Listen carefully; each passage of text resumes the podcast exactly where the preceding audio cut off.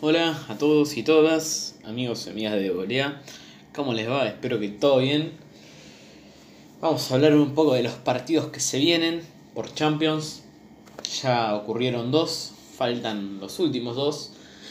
Vamos a empezar hablando por el que parece resuelto, yo no estaría tan seguro. Porto recibe a Liverpool. Un Liverpool que viene con la moral muy alta, digamos, y el Porto que sin embargo yo creo que le va a hacer un buen planteo. Si les parece vamos a arrancar diciendo los 11 de cada equipo. El equipo portugués formaría con una alineación de 4-4-2 típica. En el arco Casillas, militado por lateral derecho, Pepe, Felipe, Alex Telles. En el medio Danilo Pereira, Herrera el doble 5. Por derecha Corona, por izquierda Otavio y arriba Suárez y Marega. El 11 del Liverpool, en cambio, sería un 4-3-3 de toda la vida. Allison en el arco, Alexander Arnold, Lobren, Van Dijk, Robertson, triple 5 por Fabiño, Wijnaldum y Milner. Y la delantera del Liverpool, que ya te la sabes de memoria, Sala por derecha, Mané por izquierda, Firmino de 9.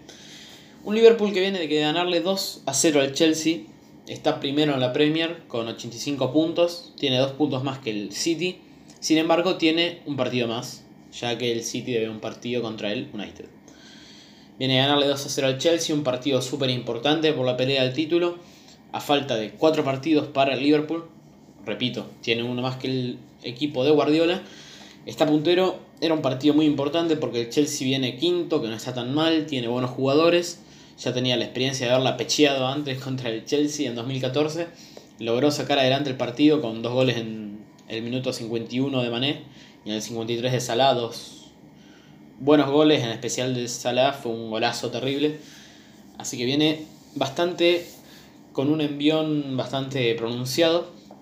El Porto viene de ganarle 3-0 al Portimonense, uno de los equipos de mitad de tabla de la liga portuguesa, con goles de Brahimi, que no sería de la partida mañana, Marega y Herrera. Con esos tres goles venció al equipo en el que juega Jackson Martínez, el colombiano, ex atlético y un par de equipos de Europa. Yo creo que va a tener una tarea difícil, está segundo en el campeonato con 72 puntos el mismo puntaje que Benfica, que está primero por diferencia de gol. Ahora, hablando del partido de mañana, lo va a tener difícil, pero de local es muy fuerte el equipo de Portugal. Yo le tengo mucha fe, creo que fuerza por lo menos le va a hacer al Liverpool. Hay que ver cómo le resulta el escenario al equipo dirigido por Klopp. Yo creo que si en los primeros minutos le meten un gol va a ser muy difícil. Pero no sé, a ver, el equipo tiene más Liverpool sin duda hay que ver. Porto viene de eliminar a la Roma en el tiempo extra. Recuerdo que fue un tiempo extra en el que lo peloteó totalmente a la Roma. Ahí para mí sin duda juega el papel clave la, la hinchada, que es... A ver, en Portugal el fútbol se vive de una manera muy pasional, así que hay que ver si mañana lo viven de la misma forma, estoy seguro. Y el Liverpool que viene de eliminar a... ¿Quién eliminó el Liverpool?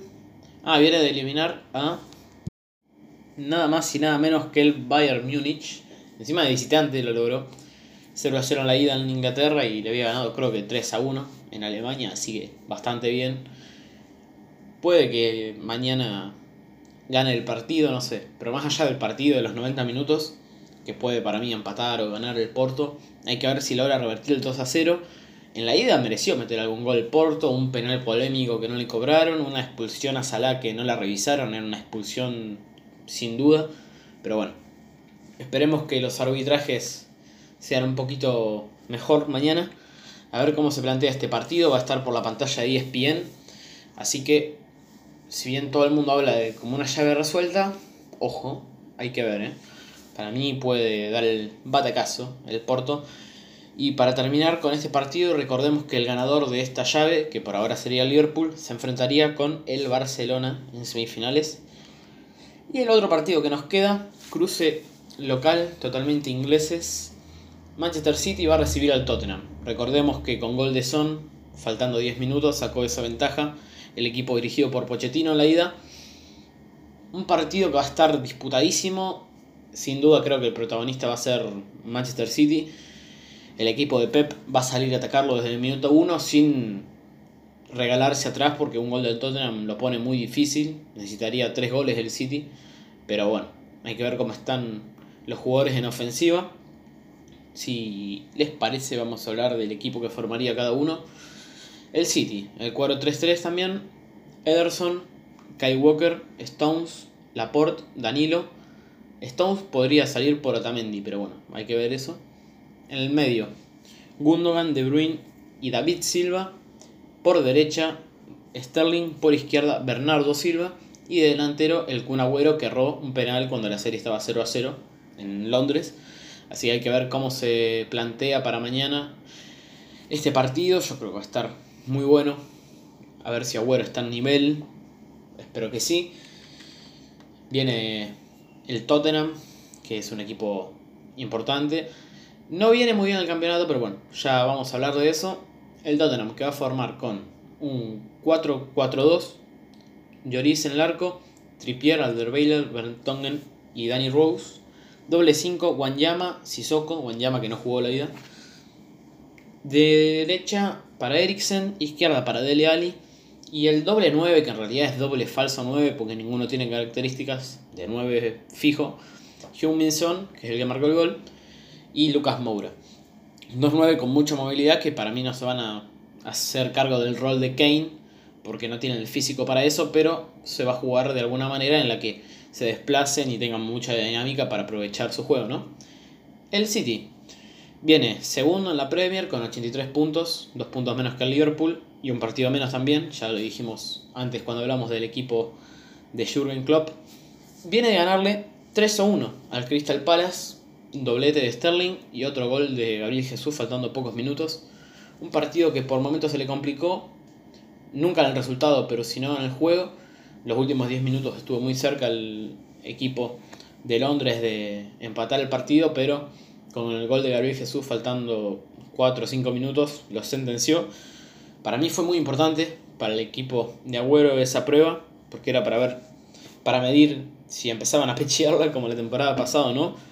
Por lo menos en el partido de liga no lo hicieron. Hay que ver si logran dar vuelta a la eliminatoria, que es lo más importante al fin y al cabo.